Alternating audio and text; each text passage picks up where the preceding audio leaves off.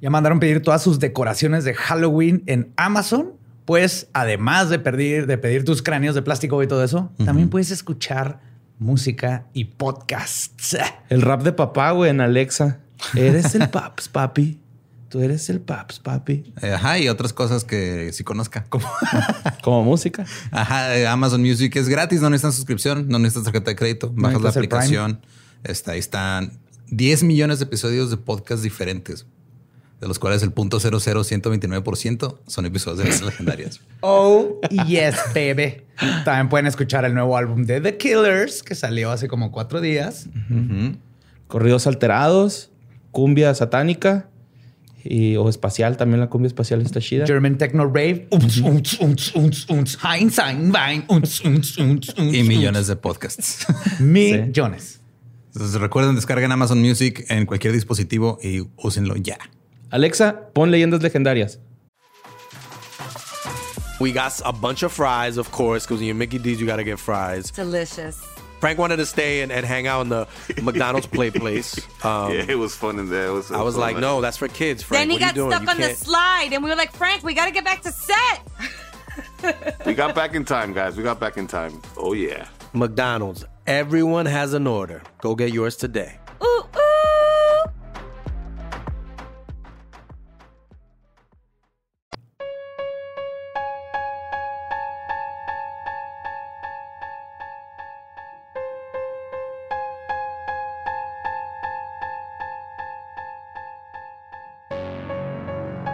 Escuchando Leyendas Legendarias, parte de Sonoro y All Things Comedy Network. Y mira, este episodio lo han pedido mucho. Sí. Sí. De hecho, estaba programado para hace muchos desde Agosto Asesino, eh, Madres Asesinas, pero no había encontrado su nicho y al fin la tienen en todo su esplendor. Así es. Entonces, ustedes lo pidieron. Si la sufren, es su pedo. Hay que hacernos responsables de nuestras acciones. Cuidado con lo que deseas. Y pues lo que desearon fue el episodio 130 de Leyendas Legendarias y aquí lo tienen. Come on, Aileen. Oh, Come on. Every morning.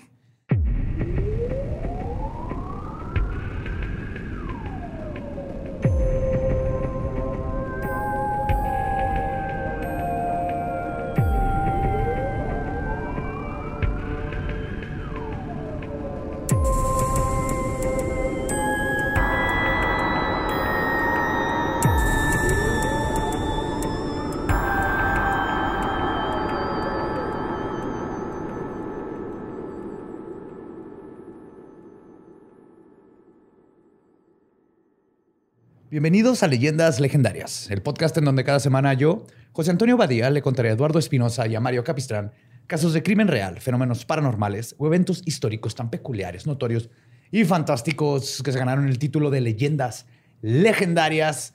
Bienvenidas y bienvenidos a otro miércoles macabroso. Como siempre me acompaña Eduardo Espinosa. ¿Cómo estás, Lolo? Eh, estoy impresionado por ese woo todo y nada al mismo tiempo. Estoy, estoy emocionadísimo. Y mi buen amigo Mario López Capistrani, el porre. Todo bien, tranquilo y tropical. Excelente. Pues ahí les va la historia de hoy. Conocida como la damisela de la muerte o la prostituta del infierno, ella es considerada la primera mujer en ser catalogada como asesina serial por el FBI. Asesinó a siete hombres y dijo haberlo hecho en defensa propia. Esta es la historia de cómo una mujer alcohólica con una deprimente historia de vida entró en una espiral de perdición que culminó con su muerte por inyección letal. Hoy les voy a contar la historia de Eileen Werno. Oh, yeah, baby. Ya era hora. ¿La ubicas? La de la canción. Every morning. Sí, sí lo ubico. Pues... Como salido de un manual de cómo crear asesinos en serie, la vida de Eileen Wuornos comenzó mal y se puso peor. Sus padres, Leo Dale Pittman y Diane Wuornos, eran adolescentes el día que se casaron. Él tenía 16 y ella 14. Al año siguiente, el 29 de febrero de 1955, nació su primogénito Kenneth, Keith, perdón, Keith, y dos años después nació Eileen Carol Pittman en Rochester, Michigan.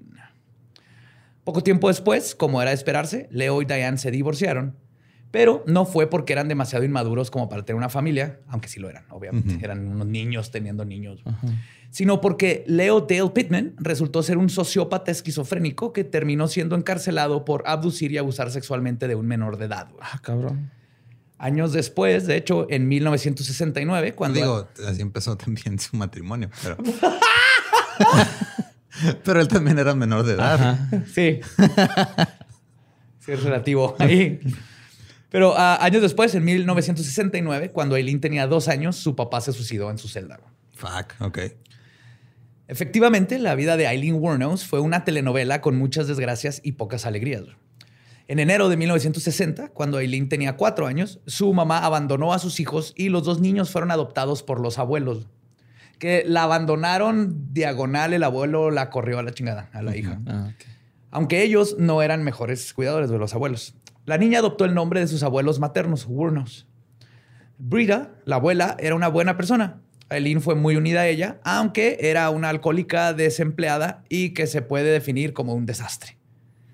Por otro lado, Laurie, el abuelo, es una de las personas más perversas con las que se cruzó Eileen en su vida. Y eso es mucho que decir. Laurie, así como el padre de nacimiento de Eileen y Keith, este Keith, eran alcohólico, era violento, se la pasaba insultando a toda la familia y abusó sexualmente de Eileen desde que era muy pequeña. güey.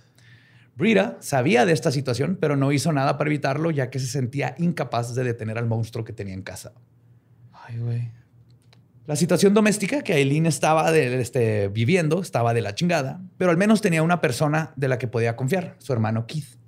Ese era su Confidente. Su confidente, güey, sí, su protector y todo. Aún así, Aileen creció como una niña retraída, tímida y con problemas de abandono. Años después le diagnosticaron trastorno de personalidad límite. El abuso del que fue víctima bloqueó su capacidad de confiar en las personas y de establecer, establecer relaciones sanas. Desde muy chica, la vida la obligó a percibir su cuerpo como una moneda de cambio. En Rochester, Michigan, donde vivía, había un lugar llamado Los Pits. The Pits, los hoyos. Pues sí, más o menos. Ajá. Ajá. Donde los adolescentes del pueblo se juntaban a beber y fumar. Como los hoyos funk. Funky, ¿no? De México. Sí, este es el lugar sin supervisión adulta, donde puedas ir a hacer lo que fuera. Good Pero pues digo, hasta ahorita la supervisión adulta de Aileen no es como que. No. digas, "Ay, qué Nelson va". padre, sí, güey. Voy al, cor- al, cor- al rodeador gramatical. Regreso en una semana este güey.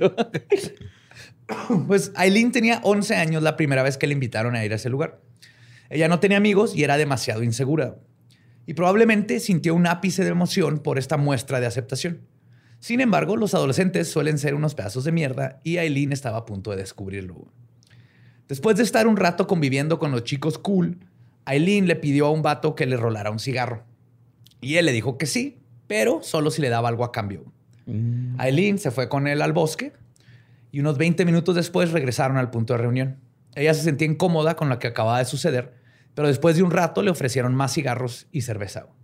Fue la primera vez que se sintió aceptada. Y probablemente se aferró a ese sentimiento y entendió una lección de vida que la acompañaría para siempre. Cómo conseguir lo que quería. Y esa es la historia de cómo Aileen se convirtió en trabajadora sexual a los 11 años. Sus Ya días... digo, decir se convirtió en trabajador sexual a los 11 años es una manera muy, este, mira, hasta el celular dijo no, digo, el, el, El portavasos. el dijo no, güey, no estoy de acuerdo, me voy. Sí, Es más una manera no- como muy, este, demasiado adornada de decir en realidad lo que está pasando. no tuvo opción y es toda esta ajá, sociedad que la este, arrinconó a llegar a estos extremos. Era eso, hacerse policía. Y una mujer policía en esa época, por favor. O sus días consistían en ir a los pits para repetir las mismas prácticas, ofrecer sexo a cambio de cigarros, comida y drogas. El entorno social en el que creció Eileen fue hostil, obviamente. Pronto se corrió la voz del trabajo que esta niña estaba haciendo. Y como sucede en todo pueblo chico, los adultos la rechazaron y los adolescentes del pueblo la humillaron todos los días en los que ella vivió ahí. No mames. Aileen no sabía lo que era tener una relación sana fuera de su hermano mayor. Pero incluso eso se vio arruinado en el momento en que ella comenzó a tener relaciones sexuales con su hermano Keith. Ay, güey. Y no, sí, o sea, la, la única persona que tenía y también eso se fue para la fregada. No destruye amistades, pero sí hermandades, entonces. Yes. Y no se sabe en qué momento ocurrió el incesto o empezó, pero se sabe que persistió durante muchos años. Y para agregarle desgracias a esta telenovela, cuando Eileen tenía 14 años, su abuelo invitó a un amigo suyo a la casa para abusar sexualmente de Eileen. Debido a la perversidad de Lori y el otro cabrón, Eileen quedó embarazada. Ella buscó un refugio para mujeres víctimas de abuso sexual y dio a luz poco antes de cumplir los 15 años. Su hijo fue un bebé sano y muy bonito que rápidamente fue dado en adopción. En contra de, o sea, no le preguntaron a Eileen. El abuelo dijo a la chingada. Y Eileen nunca volvió a hablar de lo ocurrido hasta muchos años después, cuando ya se hizo infame. Después de este traumático evento, su abuela falleció y luego el abuelo la corrió de la casa. Y para agregar insulto a la herida, no se sabe con exactitud si el abuelo, el amigo o el hermano son el papá. Del morrito. Ajá. Ni Aileen sabe la verdad. Entre el, está teniendo sexo hoy en la casa, eh, no saben quién es. Y a pesar de todas sus desgracias, Aileen... El atolito. Aileen... Atole sureño, ¿no? Atolini, ah, ¿no es cierto? a pesar de todas sus desgracias, Aileen siempre persiguió la idea de tener una vida normal. Cuando la corrieron, se fue a vivir al bosque y se prostituía para ganar dinero. que no suena muy normal, ¿verdad? pero, pero era, era lo único que podía hacer. Pero ella seguía con ganas de superarse. Lo que quedaba dentro de sus posibilidades era terminar la escuela secundaria, pero ni siquiera pudo. Entonces ella de todas maneras viviendo en el bosque y prostituyéndose y seguía yendo a la escuela. Sin embargo, antes de dejar la escuela, hizo su primera amiga, una chica buen pedo llamada Dawn, que iba a ser su amiga por el resto de la vida. Ya llegaremos a eso. Pero este evento provocó que Eileen recuperara un poco de confianza. Si le caía bien a ella, tal vez podría caerle bien a otras personas y se sintió que se redimió. Con este deseo en mente, Eileen se gastó todo el dinero que había ahorrado para organizar una peda en su casa. Ya había conseguido un no, ya tenía un depósito ahí. Ok. En el bosque. Una tienda de campaña así, ¿no? Esta es mi casa. esta es mi casa, casa de campaña. La única regla, si hay techo, no es baño. Eh.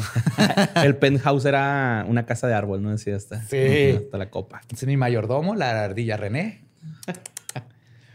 y... Pero como película de adolescentes de los 90, los adolescentes del pueblo asistieron a la fiesta solo para humillarla y restregarle que no era este, nadie por lo que hacía para sobrevivir. ¿Para qué chingados? Nomás eso fueron, ¿no? Nomás a cagar el palo, güey. Pues esa misma noche, Aileen se rindió. La idea de ser aceptada en ese pueblo era demasiado lejana. Y es por eso que decidió comenzar de nuevo. Aileen pasó semanas recorriendo varios estados y manteniéndose a través del trabajo sexual que era bien peligroso, porque era el tipo de... la prostitución siempre ha sido peligrosísima, pero este era considerado el más peligroso, que era de hitchhiker. Se iba a las carreteras, pedía ride, se subía en un camión y eh, básicamente le daban de éxito a éxito, de salida a salida. Entonces se bajaba el, de, en la otra salida y ahí agarraba un camión de regreso y así se la mantenía. Y es bien peligroso, te estás metiendo en, estás en medio de la nada con un desconocido en un tráiler en la carretera. Pues a sus 20 años, Eileen llegó a Florida en 1976, donde conoció a un marinero de 69 años llamado Louis Gratz Fell. No tenían absolutamente nada en común y el tipo le triplicaba la edad, pero se terminaron casando.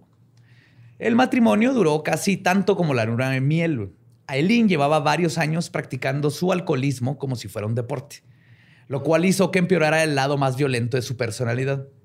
Y además de verse involucrada en una pelea de cantina, en donde un día golpeó a su esposo con su propio bastón. Wow. Agarró putazos, le quitó de su bastón y le lo Entonces, o sea, ya cuando llegó a Florida dijo, ah, de aquí soy. Sí, Voy a casar con un güey. en mi edad, lo va a agarrar a bastonazos en un bar, güey. Todo el mundo está igual de loco que yo. Florida Girl. Pues después de varios incidentes, Louis Gatz decidió que quizás no valía la pena ser un sugar daddy. Y no solo disolvió su matrimonio, sino que pidió una orden de restricción contra Eileen Wuornos. Sí, pues sí, güey. Duraron nueve semanas en sagrado matrimonio. Wow. Mames. Para Eileen, el divorcio era algo que podía soportar, pero pronto la vida le iba a enseñar que las cosas siempre se pueden poner peor. Al poco tiempo de lo ocurrido con su ex esposo, Aileen recibió la horrible noticia de que su hermano Keith había muerto de cáncer de garganta a los 21 años. Ay, güey. Y, o sea, a, pesar de la relación de incesto y todo eso, era la única persona que amaba. Y era lo único que la mantenía todavía atada como cuerda. a algo como cuerda. O sea, Sí, o sea, de, de su cabeza. Sí, sí, sí. Y era la única persona que ya sabía que la, que la quería y que podía contar con él. Y ahora sí perdió lo último que le quedaba. Y Aileen estaba convencida de que la vida tenía algo en contra de ella. Y pues, la verdad, sí parece, güey. Y una fuerte misantropía creció en la futura asesina Aileen Wuornos después de este momento. Habiendo perdido lo único bueno en su vida, aunque fuera incestuoso, Aileen entró en un hoyo negro el que parecía no haber escapatoria. Cinco años. Florida. sí. No hay escapatoria, pero hay muchos daiquiris. Ajá. Y, y Y salsa. Ajá. Cinco años de su vida los pasó completamente aislada. No formó ninguna relación significativa, robaba para sobrevivir y estaba apartada de la realidad. Además, tenía todo un cóctel de enfermedades mentales y un alcoholismo que solo fue empeorando día con día. Aileen no era una criminal nada cuidadosa y mucho menos meticulosa. Por ejemplo, la primera vez que la arrestaron fue porque asaltó una tienda vestida solamente con un bikini. Ok. Florida Woman. Sí, güey. A la verga, güey. Ajá. Qué chingón. Obviamente no fue difícil dar con la Bikini Bandit. Estaba a pocos kilómetros. es que- que- Todos pues- andan en bikini, ¿no? No, aparte que poca planeación. O sea, ¿dónde vas a echar lo que te robaste? No traes bolsillos. Justo a poco la encontraron a pocos kilómetros de la tienda, Con caminando prácticamente semidesnuda, con un arma en una mano, 35 dólares, este, un arma y 35 dólares en una mano y dos cajetillas de cigarros en la otra. güey. Ok. Eso es lo que se robó. Chale, güey. La arrestaron el primero de mayo de 1981. Luego, en 1984, la volvieron a arrestar por tratar de cobrar cheques falsos. En el 85, otra vez por ser la sospechosa del robo con arma y- de un arma y municiones. Y una vez más por robo de auto y resistirse al arresto. Ah, cabrón. Sí. El caso es que en total pasó tres años en la cárcel. Aileen Wuornos tenía claramente un problema con la autoridad y además sus precarias circunstancias la orillaron a robar para sobrevivir. Pero podría decirse que algunos de sus mejores momentos los pasó en la cárcel. Tenía techo, comida y agua asegurada. Pero eso no es todo. Por fin logró relacionarse profundamente con otras personas estando en la cárcel. Y de hecho, ahí mismo... Digo, ya se va relacionado profundamente con prácticamente toda su familia, güey. Pero Todo el pueblo. creo que más bien. con es- todo el pueblo. Pero de hecho, ahí mira, además pudo explorar de manera sana su sexualidad. Ok. Tiempo después, la fiscalía diría que Aileen Wuornos era un cliché de la mujer que se hace lesbiana en la cárcel para tratar de hacerla menos. Mientras que psicólogos describieron que no, que lo que pasó es que por primera vez no ente- pudo no en- entender el sexo no como una transacción. Y obviamente siendo los ochentas nadie asumió que simplemente nació y era lesbiana y nomás hasta que tuvo la oportunidad de estar en un lugar se dio cuenta. Pero el punto es que el- usaron su sexualidad en la corte en, en su contra, güey, como otro pecado más. Luego, en 1986, la vida de Aileen Wuornos tomó un cambio importante. Uno que comenzó como algo positivo y terminó siendo lo que la llevó por el mal camino que culminó en su muerte. En los últimos cinco años había pasado tres de ellos en la cárcel. Pero esa racha terminó cuando conoció a una mesera de 25 años. Aileen Wuornos y Taria Moore, o Ty para los cuates, se conocieron en un bar de motociclistas en Daytona Beach, ahí en Florida. Las dos vivieron un par y no se parece a Christina Ricci para nada. Ah. Si vieron la película, no se parece a Christina Ricci para pero nada. Las dos vivieron en un par de moteles de mala muerte, este, casas trailer y hasta acamparon en un bosque un par de veces. Para este momento, Aileen trabajaba como trabajadora sexual en una carretera de Florida y estaba cerca de un cuartel militar, por lo que mucho de su clientela era este, conformada por militares. Tyria, Tyria perdón, nunca probó el trabajo de Aileen y citó, cuando supe que era prostituta le intenté todo para que dejara de hacerlo. En primer lugar, no era seguro y además me preocupaba por ella, pero nunca lo dejó. A pesar de este desacuerdo, las dos fueron almas gemelas. Aileen consideraba a Tyria como su esposa y le encantaba ser su proveedora. Cuando Aileen estaba en casa, las dos pasaban horas viendo la televisión y empedándose en bares. O sea, eran así, pareja chingoncísima, Netflix en chill y drinks. Aileen, que era una persona muy dominante y violenta, se vio involucrada en un sinfín de peleas de cantina que tenían que ver con defender muchas veces a la novia. güey. O sea, no se dejaba. güey. Llegaba Se la gente. Como que se le querían propasar y... Sí, o llegaban con ellas y les empezaban a decir slurs porque eran pareja y Aileen era de no, no, no, no, cabrón. A ver, pendejo. De hecho, entre 1987 y 88 fue cuestionada por la policía tres veces. güey. Primero por putearse un güey con una botella de cerveza. Segundo por vandalizar el departamento de otro sujeto con el cual, al- donde también le ayudó este, Tyra. Y tercero por hacer llamadas amenazantes a un supermercado. Ok. Esa, esa debe tener algo más de detalles. ¿Por qué chingados no abren la otra caja, cabrones? Una emperrada, güey. Voy a ir Tres veces seguido en toda la semana y nunca hay sistema. Voy a ir en bikini y le voy a robar todos sus cigarros, hijos de su pinche madre. Y sus 35 dólares. Tyra, tráeme mi bikini, el rojo. Y los flip-flops azules, los que son buenos para correr. Después de eso, las dos comenzaron a vivir en un hotel de- igual de mala muerte, en el cual trabajaba este, Tyria, y así pasaron cuatro años en los que todo parecía ser amor y felicidad con sus vidas. Pero sus problemas de apego se impusieron entre Eileen y una relación 100% sana. Comenzó a desarrollar un nivel nivel de dependencia enfermizo con su nueva esposa y no estaba dispuesta a permitir que nada ni nadie le quitara lo único bueno que tenía en la vida. Sí, que digo, ya había perdido todo. Todo se fue más a la chingada el 30 de noviembre de 1989. Aileen tenía unos 32 años, pero se veía mucho más avejentada. Todos los vicios a los que le pegó por años habían empeorado su aspecto físico, lo que provocó que su clientela bajara sustancialmente. Y ella lo dice en las entrevistas, así de que fue un gran problema. Dice que el, el peor enemigo de una prostituta es el tiempo, la edad. Ajá. Esto aunado al hecho de que la mayor parte de sus clientes además se habían ido a la guerra del Golfo. Ah, sí, es cierto. Pues eran militares. Ajá. La falta de dinero provocó un fuerte conflicto entre Eileen y Tyria. Estaban a punto de perder su cuarto de hotel porque Eileen no había ganado suficiente dinero. Después de un altercado violento, Tyria sacó a su esposa de la recámara y le dijo que no podía regresar hasta que llegara con su parte del dinero. Eileen se enfrentó aquella noche a su peor miedo. ¿Qué sería de ella sin el amor de su vida? Entonces es donde empezó a pensar que tenía que hacer lo que fuera para regresar con su parte de la renta. Aline salió a trabajar a la carretera como lo había hecho un sinfín de veces. Esta vez un carro se detuvo y ella se subió. El auto era de Richard Mallory, de 51 años, y Eileen Wuornos no tenía idea que su nuevo cliente era un pervertido y violador serial. Mallory era dueño de un negocio de reparación de electrónicos en Clearwater, Florida. Es que qué pedo, güey. O sea, la gente diciendo, no, hay que re- es que ya ahora este, los tiempos son muy violentos y la gente está muy loca, güey. Siempre ha estado Siempre han así. estado Siempre ha estado en la fregada, sí, exactamente. Hasta más. Pues este vato se le conocía por hacer escapadas de vez en cuando, en las que se iba a empedar y contratar trabajadoras sexuales durante días. O sea, el vato sacaba así un chingo de dinero Ajá. y luego se desaparecía por días. Se desmotelaba. Ajá, Florida Weekend. sí. Era un sujeto considerado extraño, además, y paranoico. En tres años había cambiado la chapa de su casa ocho veces. Y acostumbraba a cerrar su negocio abruptamente y sin avisar. Por lo que a todo mundo le dio igual cuando desapareció en diciembre del 89.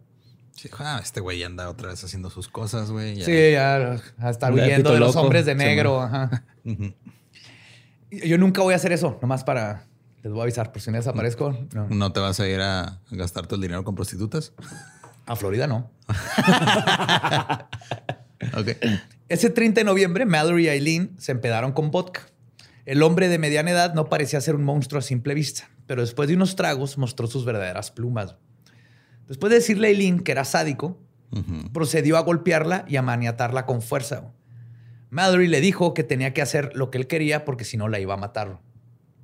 Cuando Mallory paró de abusar sexualmente de ella, salió del coche para abrir su cajuela. No sé qué iba a sacar. güey, Sí, sí. Aileen sabía que tenía que hacer algo para salir viva de esa situación. Como pudo, logró zafarse de sus ataduras y sacó una pistola que siempre guardaba en su bolsa. En cuanto Mallory se dio cuenta, regresó al asiento para quitársela, pero no lo logró. güey. Aileen le disparó en el pecho, cometiendo su primer asesinato. Bueno, en la movie sale que es como un pinche martillo, un mango de martillo, ¿no? Así como que. No me acuerdo. Que lo que va Sí, a la tiene, la- la... tiene así amordazada, güey, en Simón. el asiento y luego parece que es un pinche eh, mango de martillo y creo que hasta en la movie como que sí se lo logra acá. Y un juego de Monopoly. no sé. Vamos a jugar Monopoly. Oh, no. Pues la adrenalina que sintió Sí, Wuornos... que- o sea, que me, que me amarres y me golpees es una cosa, pero jugar Monopoly. ¡Nunca! Nos vamos a pelear, ¿Qué cabrón. clase de mujer crees que soy? La adrenalina que sintió Wuornos fue impresionante. El asesinato fue cometido en defensa propia, pero venía con un extra bonus, ya que la cartera de Mallory estaba llena de billetes por los venders este que se aventaba de días. ¿no? Pero matar y robar a un hombre es fácil en comparación con deshacerse de su cuerpo. O sea, Aileen no había planeado ni matar, ni mucho menos cómo deshacerse de un cuerpo. Así que lo único que se le ocurrió fue llevarlo a un basurero, lo envolvió en un tapete viejo y lo aventó adentro de estos contenedores. Después de tirar el cuerpo de su agresor por Es ahí. un entierro en Florida, güey. Eso también está con los cocodrilos. Ajá. En un campo de golf, de minigolf. Pero ese sí tienes dinero. Ese nada más es cuando estás en los pantanos. Sí. Ajá, sí. Este, después de llevarse las de tirar a su agresor, se llevó su carro y todas sus pertenencias. Pero esta vez, este primer asesinato despertó algo que Aileen nunca en su vida había sentido: empoderamiento. Por primera vez había tomado el control de su vida, que hasta este punto había sido uno de abuso y humillación por parte de los hombres, que es lo único que había conocido. Esa noche, al llegar a su casa, Aileen mostró el dinero que había ganado y la pareja se reconcilió. Tyria contó los sucesos después, y cito, estábamos sentadas en el piso viendo televisión. Ella solo me dijo, tengo algo que contarte. Le pregunté qué cosa y me dijo que había matado a un hombre ese día. Aileen le contó todos los detalles mientras Tyria la veía con los ojos abiertos como platos. Después de eso, Tyria dijo que no quería saber nada más y esperaba que no volviera a ocurrir. Entonces, básicamente, que no vuelva a pasar, mijo. Ajá. Vámonos a McDonald's. Pues es que sí fue en defensa propia, ¿no? Sí, totalmente. Pues pero, sí. pero aún así tendrías que ir a la policía. güey. Ajá, Sí, sí, sí, sí. Ajá. Pero Entonces, también es el pedo desde que va la policía, güey, y dice, oye, no, pues que soy trabajadora sexual Ajá. y un Ah, no, me tú te chingar y, ajá, y lo maté. O sea, iba a terminar la cárcel de todos de modos. todos modos. Sí, sí. Ajá, porque estaba haciendo, hizo algo ilegal mientras, o sea, hizo, hizo algo legal mientras hacía algo ilegal, güey. Bueno, pero la Tyra, yo creo, Tira sí haber dicho, nah, pues no hay pedo, güey, pues te estabas defendiendo, ¿no? Sí. Eh, sí, y lo Sí, llama sí, McDonald's. Por eso no le, no le habló a la policía. Este, pero, y de hecho, sin embargo, no le molestó quedarse con el dinero y las pertenencias de Mallory. Inteligentemente, solo no se quedaron con el auto, el cual lo abandonaron en un bosque. Pero a pesar de decidir no manejar dentro de un pedazo de evidencia, Aileen, perdón, Aileen fue desde el principio una asesina torpe e impulsiva. Su poca atención a los detalles fue lo que terminó cavando su tumba. Probablemente el más tonto de sus errores fue que empeñó la cámara fotográfica que estaba en el auto de Richard Mallory. El dependiente de la casa de empeño le pidió sacarle una huella dactilar, lo cual era un procedimiento normal, ya que pues, muchas veces llegan a vender cosas robadas. Aileen dejó que tomaran el registro público de sus huellas, lo cual le costaría más adelante. Sin embargo, es probable que Aileen no hubiera pasado, pensado perdón, en la espiral de descontrol que comenzaría con ese primer asesinato. Pues es que estaba acostumbrada a estar sobreviviendo día con día, güey. O sea, no, no, man. no, no es como que haya tenido este, ni siquiera eh, tiempo o u oportunidad de planear las cosas, güey. Toda su vida ha sido un, un des- o sea, un este escapar de una circunstancia culera tras otra, güey. Entonces está cabrón de repente. Ah, voy a matar a un güey ahorita de la nada. Deja, me deshago de su cuerpo, deja, cuido, este, borro mi rastro y todo. güey. Y luego pago mis impuestos porque ya es abril. Claro. Ajá. Sí, no, en lo absoluto. De hecho, también no es como que planeaba matar de nuevo. güey. Sí, es el. Sí, pues esto se le- se le fue una situación de las manos, ¿no? circunstancial Ajá. totalmente y va- vamos a hacerlo mejor. Optimista. Ajá. Ajá, Vaso medio lleno de sangre y dinero gratis, pero está lleno. Pues más adelante, un policía encontró el Cadillac abandonado de Richard Mallory. Adentro habían condones, una botella vacía de vodka y la cartera. El Que todo pero es, ya vacía. es la despensa básica de Florida, güey. O sea, es que por eso nadie veía nada raro en estos casos, güey. De hecho, el policía reportó el auto, pero nada indicaba hasta ese momento que el dueño había sido asesinado. O sea, para nada, se, no se les hizo raro. Es nomás, ah, mira, un güey bien pedote dejó aquí su carro. Hay que multarlo. De seguro es lo que estaban pensando. Por otro lado, Tyria y Aileen vivieron su mejor vida. Tenían dinero para pagar la renta y hasta poquito más de lo que jamás habían tenido así de, de golpe. Con ese dinero, Aileen no tuvo que trabajar durante un tiempo, lo cual permitió que las dos pudieran pasar más tiempo juntas. Su relación mejoró considerablemente. Sin embargo, ellas no sabían que el 13 de diciembre, unas personas que buscaban comida dentro del basurero encontrarían el cuerpo inerte del hombre de mediana edad. Sí, a huevo, lonches de vato, vente. Burritos de Winnie. McRibs. La policía investigó el caso durante un rato. Hubo un par de evidencias físicas y de sospechosos. Cuando la policía buscó un motivo para su asesinato, pensaron que pudo ser porque Mallory se había divorciado cinco veces, lo cual le había dado una mala fama, una pésima reputación y le había ganado muchísimos enemigos. Además, era un alcohólico paranoico, adicto a la pornografía. Así que dijeron, "Ah, el- alguien lo mató. Sí. Ajuste de cuentas. Sí, lo que sea. Ah, huevo, acá. Un ex empleado suyo dijo que Mallory estaba loco, pero la policía no pudo encontrar un récord criminal de la víctima. En ese momento no estuvieron ni cerca de encontrar a la autora del asesino, de hecho porque para- ni siquiera estaban pensando en una mujer. Y la luna de miel de Tyra y Eileen terminó muy pronto, cuando el dinero se les volvió a terminar.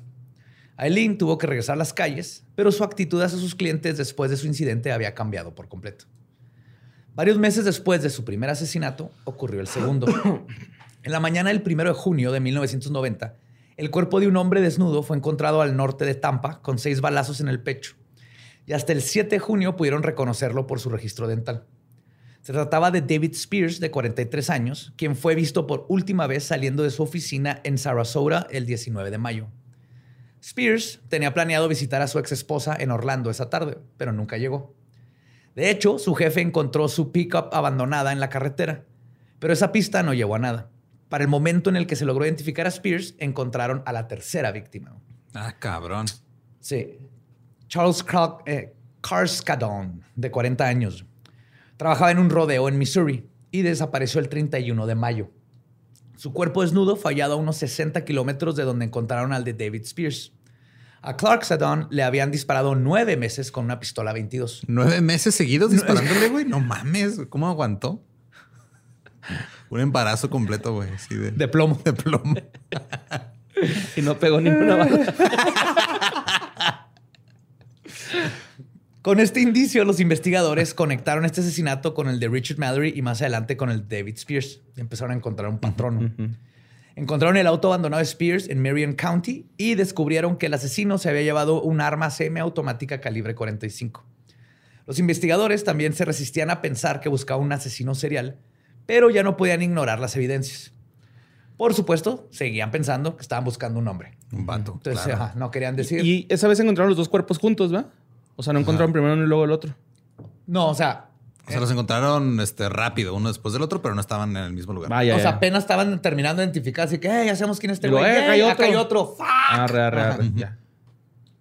Más adelante, el indicio que permitió teorizar a quién estaban buscando como una mujer era el hecho de que las víctimas habían recogido a la asesina en la autopista a la mitad de la noche.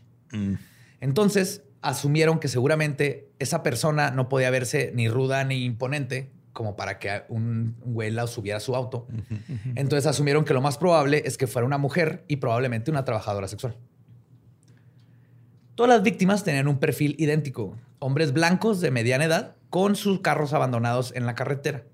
Muertos con balas, a balazos con una 22 y los después pues están desnudos.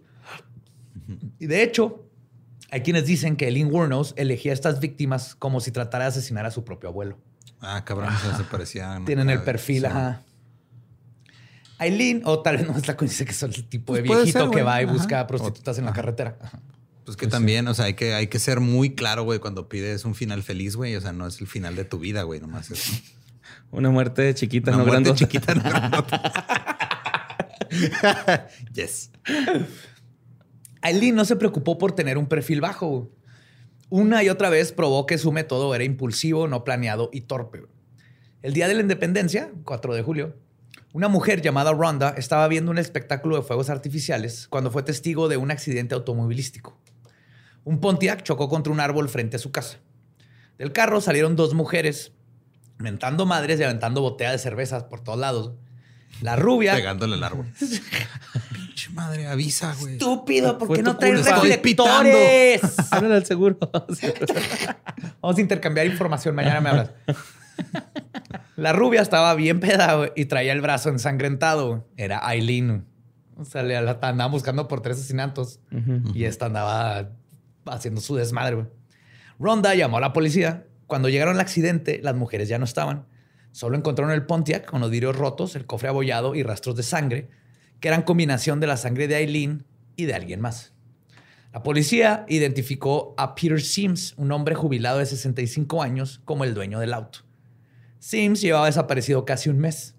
Es entonces cuando los policías encontraron huellas dactilares en las palancas de cambios, las cuales iban a ser útiles en caso de que agarraran al sospechoso. Entonces, estaba dejándote evidencia por todo. No más era cuestión de que se la toparan. Después de la declaración de Ronda, los retratos hablados de Eileen Wuornos y Tyria Moore circularon por la comisaría de la policía. Las estaban buscando por el asesinato de Peter Sims, pero no sabían que Eileen también había cometido otros tres asesinatos alrededor del estado. Para este momento, ninguna de las dos sabía que las estaban buscando. Dentro de esa misma juerga delictiva se inserta el caso de Troy Eugene Burrs, un repartidor de hot dogs de 50 años que fue a entregar el pedido del 30 de julio, un pedido, perdón, el 30 de julio de 1990, pero nunca regresó. Su jefe preguntó por él y descubrió que no había llegado a ninguno de sus destinos. Y muchos niños estaban tristes porque no, no sus hot dogs. Sí, güey. Qué feo. Qué culero. Se siente bien culero, güey. También una vez pedí tacos y nunca llegaron, güey. O sea, por Uber Eats. Ajá. Nunca llegaron, mamón. Acá me, sí, me acuerdo, sí me acuerdo que llegaste al día siguiente bien agüitado. Bien emperrado, güey. Es que los pedí de tripa y ahí los hacían bien chingones acá doraditos, güey. Y el güey andaba en baica, güey. A mí se figuró que lo atropellaron o algo acá, ¿no? ¿Nomás no llegó? No llegó, güey. El vato acá puso, ya llegué. Y nosotros acá, ¿qué, Uber? No es cierto. No, nunca llegó nuestro pedido. Y ya nos reembolsaron, pero pues nuestros taquitos de tripas, güey. Y el pobre ciclista repartidor ahí destripado en la calle, güey. A lo mejor se los botaneó, güey, ¿no? Acá. Yo quiero pensar que se botaneó. Yo también. Está, como que lo atropellaron y luego, ah, güey, qué rico un taquito de consuelo, ¿no? el tío Silao. También unos fichas tacos de tripa. Pues su, su desaparición había sido reportada a las 2 de la mañana y el vehículo fue encontrado dos horas después, a las 4 cuando estas dos chocaron. Ok.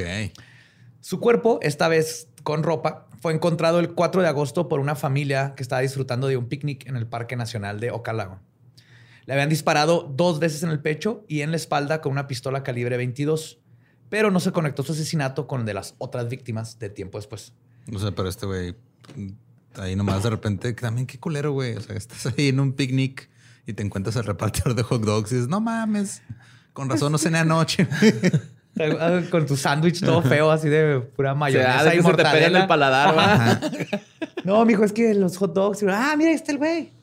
Revísalo a ver si no los trae. Mamá, ¿por qué está manchado de catsup el repartidor?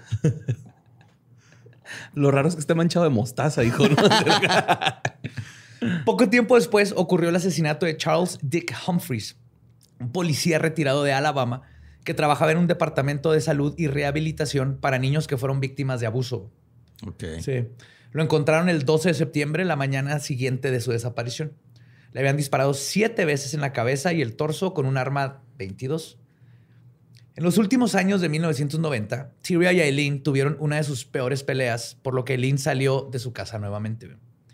Entre la codependencia, los malos hábitos que ambas se alimentaban mutuamente y el hecho de que Eileen llevaba dinero y cosas de origen dudoso provocaron que la relación no fuera sostenible. Porque obviamente le decía, no, no, o sea, no siempre le confesaba los asesinatos, porque Tyria pues la quería, pero no estaba chido, lo que no está de pues acuerdo. no. Fue después de esta pelea cuando Eileen asesinó a su séptima y última víctima. Se trataba de Walter Gino Antonio, un camionero de Merritt Island. Lo encontraron desnudo, excepto por sus calcetines, al noreste de Cross City. Qué vergüenza, güey. Qué vergüenza morirte así, güey, neta. Por eso tienes que tener buenos calcetines. Sí, no, quitártelos, cabrón, no mames, güey. Eso fue culpa de Elino. Esa, esa fue la, la, venganza. No fue matarlo. No puede dejarlo con los calcetines. Puede dejarlo nomás con los calcetines al culero. Para este momento, los periodistas notaron un claro patrón en todos los asesinatos y fueron ellos los que presionaron a la policía para hacer públicos los retratos hablados de las sospechosas. O sea, para este momento nadie sabía que estaba sucediendo esto, que ya tenían dos sospechosos posibles, nada más entre ellos se hablaban medio a veces. Y no fue hasta que la prensa empezó a, a, conectar los puntos que la policía dijo, ay, ok, tal vez son estas dos mujeres. ¿Qué? La policía de Florida no haciendo bien su trabajo. Y a lo largo de tres semanas, algunos denunciantes anónimos identificaron a las dos como Tyria Moore y Lee Blahovec. La policía rastreó sus traslados mediante recibos de moteles y así descubrieron que esta tal Lee también se hacía llamar Lori Grody, y Cami Marsh Green. Lori Grody también. Esta tal Blahovec Gordy Green había empeñado algunas de las pertenencias de sus víctimas a lo largo de la semana, regalando sus huellas dactilares en cada casa de empeño a la que iba. Entonces, fue solo cuestión de tiempo, de tiempo ponerle nombre a todos estos seudónimos. Un día, Aileen vio su rostro en el noticiero con el letrero de Se busca. Por primera vez se dio cuenta de lo que, de que pueden haber consecuencias. Como tú decías, vivía día a día. No, no, no está pensando y si me trampan.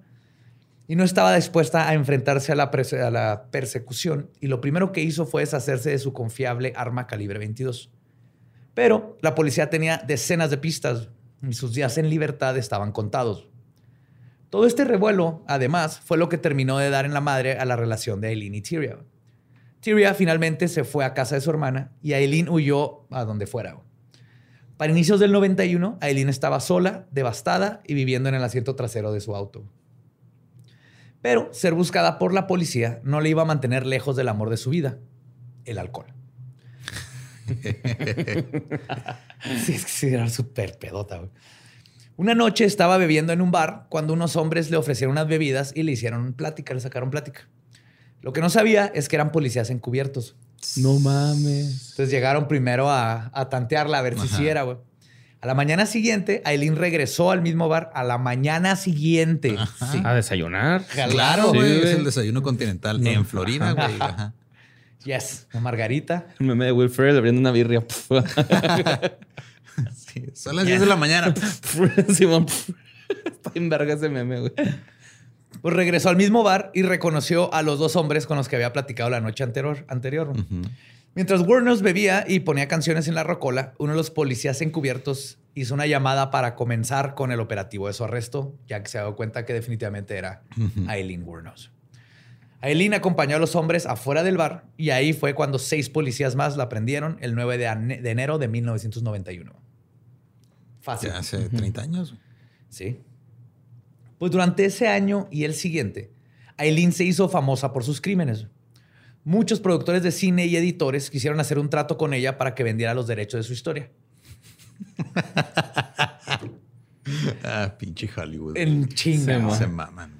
Aileen. Pero la movie salió de cuando ella murió, ¿no? Ya después. Ya mucho después. Sí, Aileen pudo haberse hecho rica con estos tratos, pero en Florida está prohibido que los criminales se beneficien por su fama.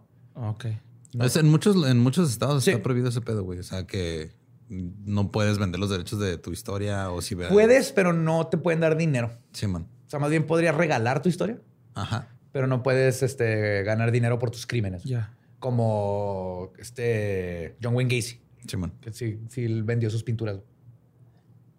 Después de eso empezaron a hacer estas leyes porque está de la chingada. Sí, sí, está de la verga. Entonces, Aileen no pudo beneficiarse de sus crímenes, pero muchos oficiales, investigadores y Charlize Theron sí pudieron. Aún así, a Aileen Wuornos le encantó la atención mediática y le contó su historia a quien quisiera escucharla. Su necesidad de contarla terminó poniendo en tela de juicio la verdad de su palabra, ya que como clásica psicópata siempre metía detalles y cambiaba cosas y exageraba. Entonces, se quedó ahí un poquito, como en todos, como Ted Bundy, no sabemos exactamente. Sí, que fuera verdad. no. Pues su juicio comenzó hasta el 14 de enero del 92, un año después de su captura. Mm, yo tenía dos años. Dos ah, añitos. Pues la Dama de la Muerte, como le apodaron los medios, contó a detalle cómo ocurrió el asesinato de Richard Mallory y confesó sus demás crímenes. Al principio trató de defenderse diciendo que todos sus asesinatos los cometió en defensa propia. Luego empezó este, a como perder la cabeza y a decir que era culpa de la sociedad y que del abuelo, que nada de esto era mentira. Pero aún así, el caso solo duró dos semanas, güey. En dos semanas no mames, ¿en dos semanas la condenaron? Ajá. Porque este caso era, estaba prácticamente perdido para ella, güey. Y ahorita vamos a ver. Sí, pues ya había un chingo de evidencia, ¿no? Sí, pero no nomás fue eso. Ah, también. Ah, bueno, ya, perdón. Eso está acordando de la película bien cabrón. por ejemplo, sí, por ejemplo, eh, eh, ahorita que dijiste que la morra Tyra se fue con su carnala o carnal, en realidad se va con una tía, güey, que la está tratando de que deje de ser gay o algo así por el estilo en la movie, ¿no? Así. Yo creo que la metieron como de rellenito así. O no sé. Es, mira, es Hollywood. Ajá. O sea, está basada en hechos reales, no. Sí, no es 100%. no es 100% como pasó, güey. De hecho, está basado en el libro Monster que escribió Eileen y otro. Ajá. Sí, pues se llama la película, ¿no? Monster. Monster, sí. Con Charlize Theron. Theron. Se ganó el Oscar, ¿no? Por Sí. Sí, porque entonces, es que, ¿cómo es posible que una mujer tan bella haya podido verse tan fea en una película? Y dice, güey, neta, esa es la, es la reseña positiva que estás Sí, güey. Neta. Si fueron las reseñas. Pero sí actúa bien verga, güey. Pues sí, güey, pero muchos era, o sea, se fueron por el pedo de no, es que el maquillaje para hacerla que se viera así de horrible está bien cabrón. No, y aparte también así es que qué valiente. Ajá, qué valiente. Que tan guapa y se la, y se la jugó en que se viera bien fea. Eso es un actriz. Ahora sí, Hollywood. sí, fue, se puede, no, pues, Pero fue buen move porque ahí la, ya por fin la juzgaron por su actuación bien chingón. Sí, Pero aún falta la pieza importante de este espiral descendiente, que es la vida de Aileen. Lo que terminó destruyéndola moralmente. A Eileen se le rompió el corazón por completo cuando vio a la testigo estrella que iba a hablar en su contra. Güey. Oh, no. Tyria Moore. Oh, no, no, no, no. Los investigadores habían convencido a Tyria para declarar en contra de Eileen. Y claro, hay que recordar que su cara también estaba circulando en los noticieros de Sí, ya la tenían como cómplice. Güey. Ajá. Pero cuando vieron que ella no tenía antecedentes penales, decidieron hacer un trato con ella. Completa inmunidad a cambio de que contara todo acerca de lo que hizo con Eileen. Y por supuesto, dejó el amor y aceptó el trato. Porque hasta que la inmunidad no se pare, si te dicen. sí, En la iglesia. Es este. Pues sí, o sea, es o, la sigo amando y me voy a la cárcel o sigo libre. Pero ¿sabes qué es irónico? que Si hubieran tenido derecho a casarse, que lo hubieran hecho, la ley la hubiera, no le hubiera dejado la ley que habla, testificar. Una ley que protege parejas. Oh. Ajá como es confidencial todo lo que se cuentan entre esposos en un matrimonio legalmente en Estados Unidos, pues no pueden usar a tu esposa o esposo en contra como testigos. Como testigos, ajá. de testigos de que lo que le confesaste. Pues su abogado defensor intentó hacer que le dieran la cadena perpetua sin posibilidad de libertad condicional. O sea, no era pendejo. O sea, no, iba a abogar que, no cometió los asesinatos. El abogado este, estaba abogando las circunstancias atenuantes que eran la vida tan horrible que vivió Eileen desde niña. Y dentro de los estudios que se le hicieron por psicólogos forenses, la catalogaron como infantil, primitiva, pero con un street smart, o sea, que tenía barrio. Ajá. Eh, uncanny, decían, uncanny street smart. O sea, tenía así barrio. Un chingo de barrio. Chingón. esta morra te roba cigarros en flip-flops. Y además era muy buen artista, güey. Órale, qué chido. Además, se le diagnosticó que en algún punto tuvo un golpe traumático en la cabeza, güey. Lo que, ajá, ella no, tal ni se acuerda, pero El le hicieron estudios. Yes. Y dicen ellos que es lo que probablemente le hizo sufrir de una personalidad agresiva, porque de repente tronaba. Ahora bien, ¿era Eileen inocente? Por supuesto que no. Nope. ¿Todos sus asesinatos fueron en defensa personal? Es debatible. ¿Se merecía un juicio justo? Definitivamente, pero no fue así. Siendo una mujer prostituta y pobre, su juicio fue totalmente... El otro Con la pobreza agrandada, por favor. Ay, John McFlurry de enfermedades venéreas también, por favor.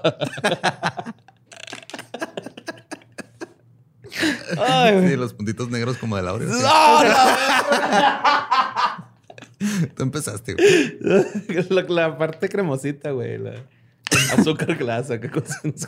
Con chispitas de chancros. De chancro Perdón, chancrito. Para que no se vea tan feo.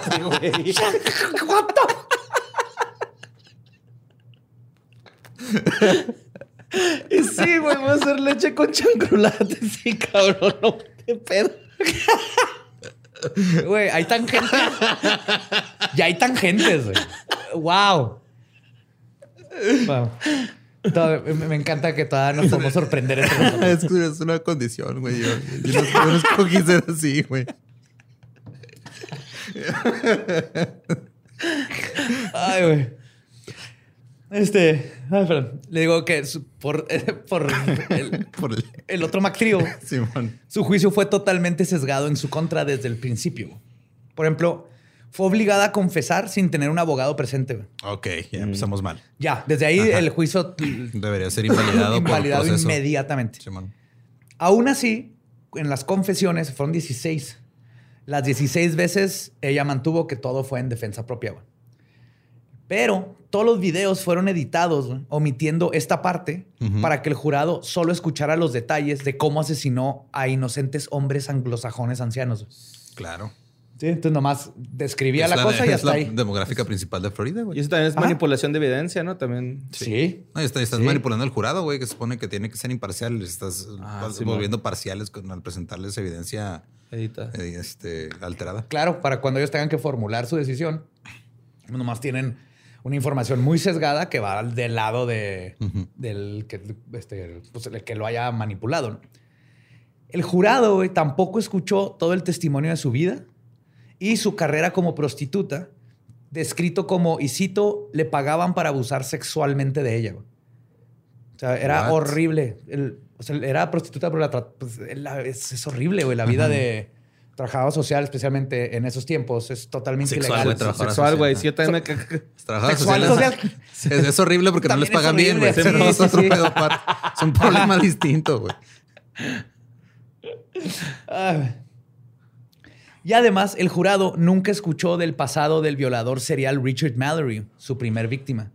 O sea, lo hicieron ver como este pobre señor viejito. Él tenía un este negocio, era un hombre de bien. Pregúntale a cualquiera a sus cinco ex esposas. Sí. Y además, este, también el, fiscal hacía mucho de que es que Eileen Wuornos se hacía pasar como una víctima inocente que necesitaba ayuda y todos estos hombres buenos llegaban a ayudarla. Y es cuando ella se aprovechó de ellos y los mató. Ok. Lo cual, nada que ver y menos si conoces el pasado de Richard Mallory. Sí, Pues, para acabar de poner la balanza en su contra, güey, de Eileen, el fiscal era John Tanner, mejor conocido como el tutor espiritual de Ted Bundy. Ok. Conocido por su fuerte odio por las prostitutas, a quien él describió como, y cito, la maldad pura. Y le daban así porque es el que trató de salvar a Ted Bundy. Porque dentro de su cabeza no se le hacía tan mal lo que hizo Ted Bundy. Porque para él es, estaba matando prostitutas. Entonces no se merece que lo maten. Ajá. Era como un Robin Hood, ¿no? De, la pulcritud social, güey. sí, güey. Qué pedo, güey. Y luego, para acabarla de chingar, güey, este pendejo, John Tanner, era amigo de pistos del juez. Y describía a Warnos como, y cito, la machorra prostituta que odia a los hombres. Por su parte, Aileen mantenía que si, y cito, hubiera cometido los crímenes más atroces de la historia, porque así le decían, Dice ella, entonces, ¿por qué no les disparé entre los ojos? ¿Por qué no les corté el pene y se los metí en la boca? Solo les disparé y me deshice de ellos. Pero lo dijo así o lo dijo así ¿por qué no le corté el pene? No. Hubiera estado graciosísimo, güey. No, lo dijo. ¿Cómo murió? Murió tragando verga.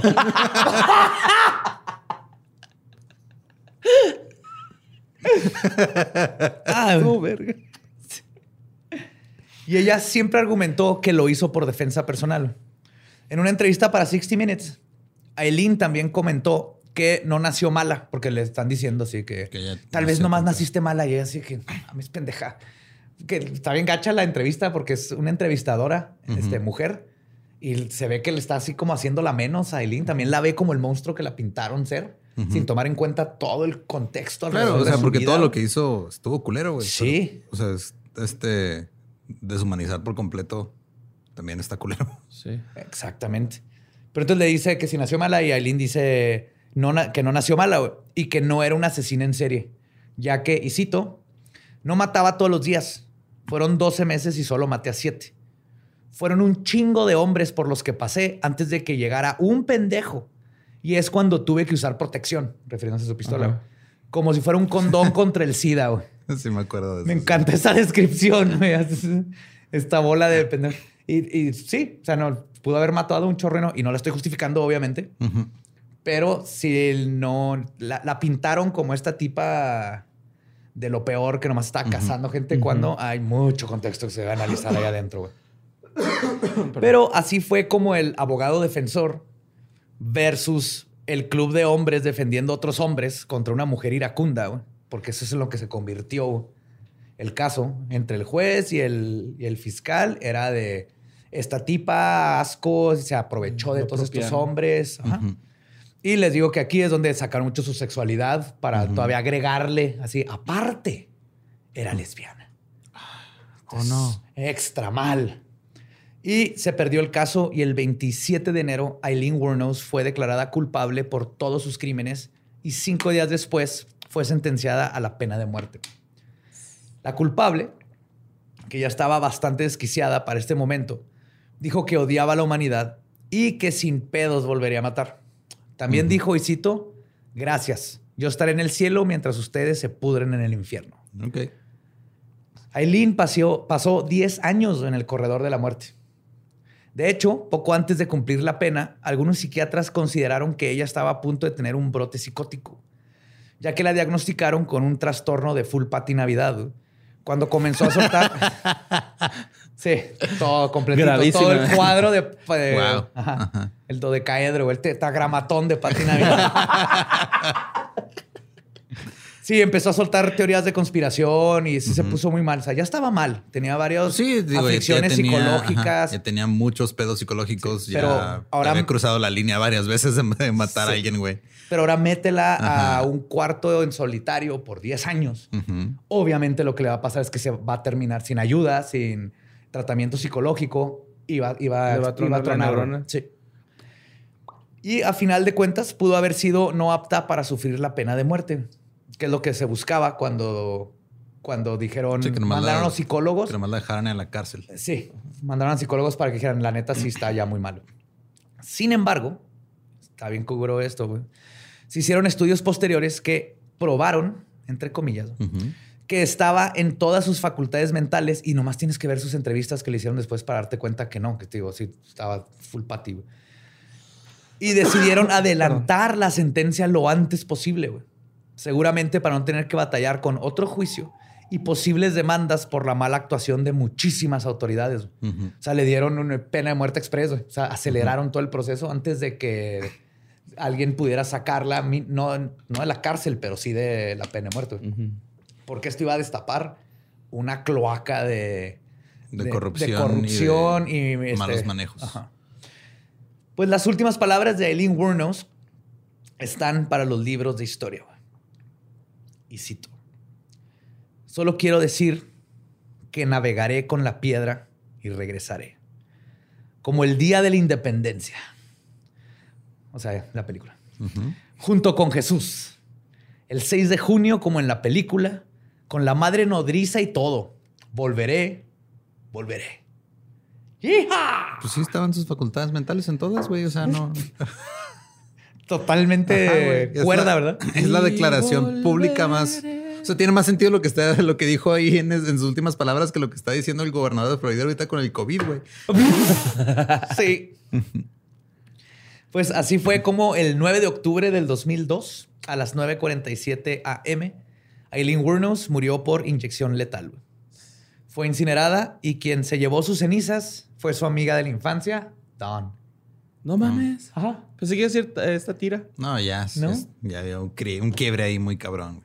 Sí, no, no. Cuando le entrevistan, el uh culero, o sea, está la, entrevistadora y le dice, este, testificó en contra de ti, y así, todos los que te amaban te han traicionado, ¿verdad?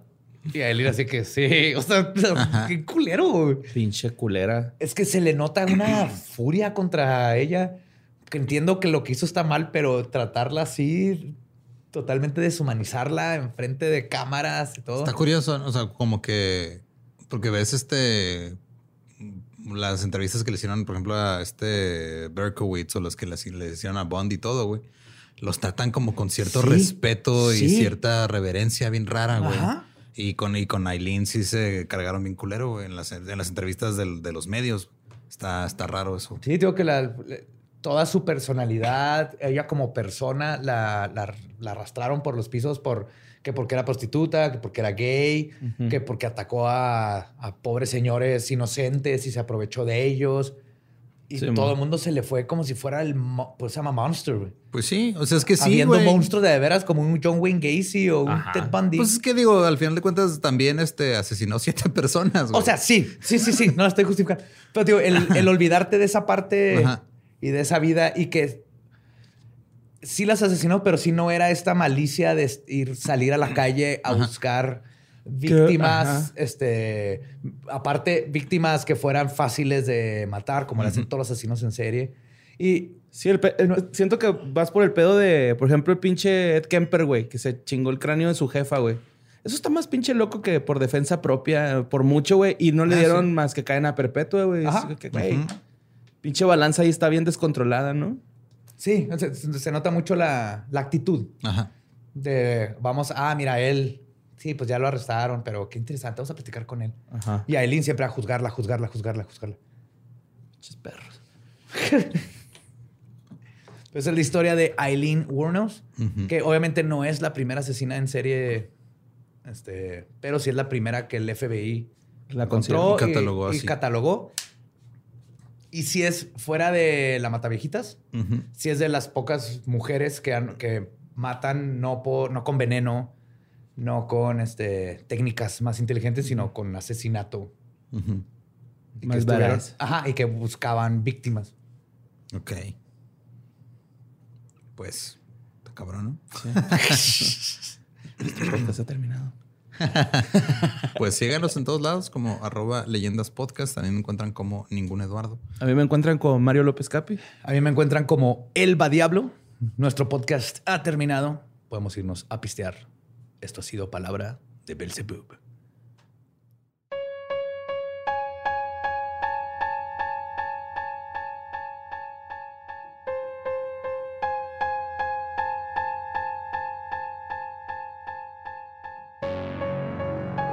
Y eso fue Eileen Wuornos, uno de los asesinos seriales más complicados que hemos tratado. Es que sí está muy culera la historia, o sea. Sí. Sí. Fue orillada. Ah. Sí, pero al mismo tiempo es que es difícil porque pasa como con Jeffrey Dahmer. Sientes cierta empatía por lo que pasó, pero no debes de que. Pero no justificas que haya justifica las acciones de. Exactamente. O sea, yo también he tenido malos días, pero no he matado a nadie, güey. Mm. Hasta ahora. De hecho, eh, curiosamente, la mayoría de las personas tienen malos días y no terminan matando a alguien. La mayoría, Simón. Y pues, este, digo, si quieren escuchar más contenido del que hacemos aquí en Producciones y Contexto, el lunes está el Dolop, si quieren escuchar historias. Ahí está, mira, aquí tengo para la gente que está viendo esto en YouTube. El Dolop. También pueden tener un, tarro con nuestros torsos desnudos. Sí, desnudísimos. Lo tomaron nosotros. Es como el flashlight que, que sacan el molde. Así nos sacaron el molde cuando nos metieron agua fría primero para que nos encogiéramos poquillo y luego nos sacaron el molde. Sí, de hecho, no, de hecho, a mí no. O sea, mi torso es de dos centímetros de alto, güey. Así es mi torso, güey. Pero este, escuchen el Dolop todos los lunes. Este, este lunes estuvo cabrón, el himno oculto de Texas. Sí, aguas, aguas, no tomen metanfetaminas por dos años seguidos porque luego te hipnotizan y pasan, pasan, pasan cosas criminales. ¿Sabrías de qué estamos hablando, Borre? Si escucharas el Dolop. Si tú escucharas que fue de ellos, yo escucharía el Dolop. Uh. Tuche. sí, pero si les, encantan este tipo de historias eh, raras, extraordinarias y la verdad que echan luz a muchas cosas que ahora nomás las hacemos por hacer y muchos otros datos, el Dolop es para ti. Así es. Y pues nos escuchamos la próxima semana con pues, otro caso ahí de cosas. Eso usted, como yo no sé qué va a pasar la semana que entra, yo nomás digo bye. Yo sí sé qué va a pasar y va a estar bien chingón.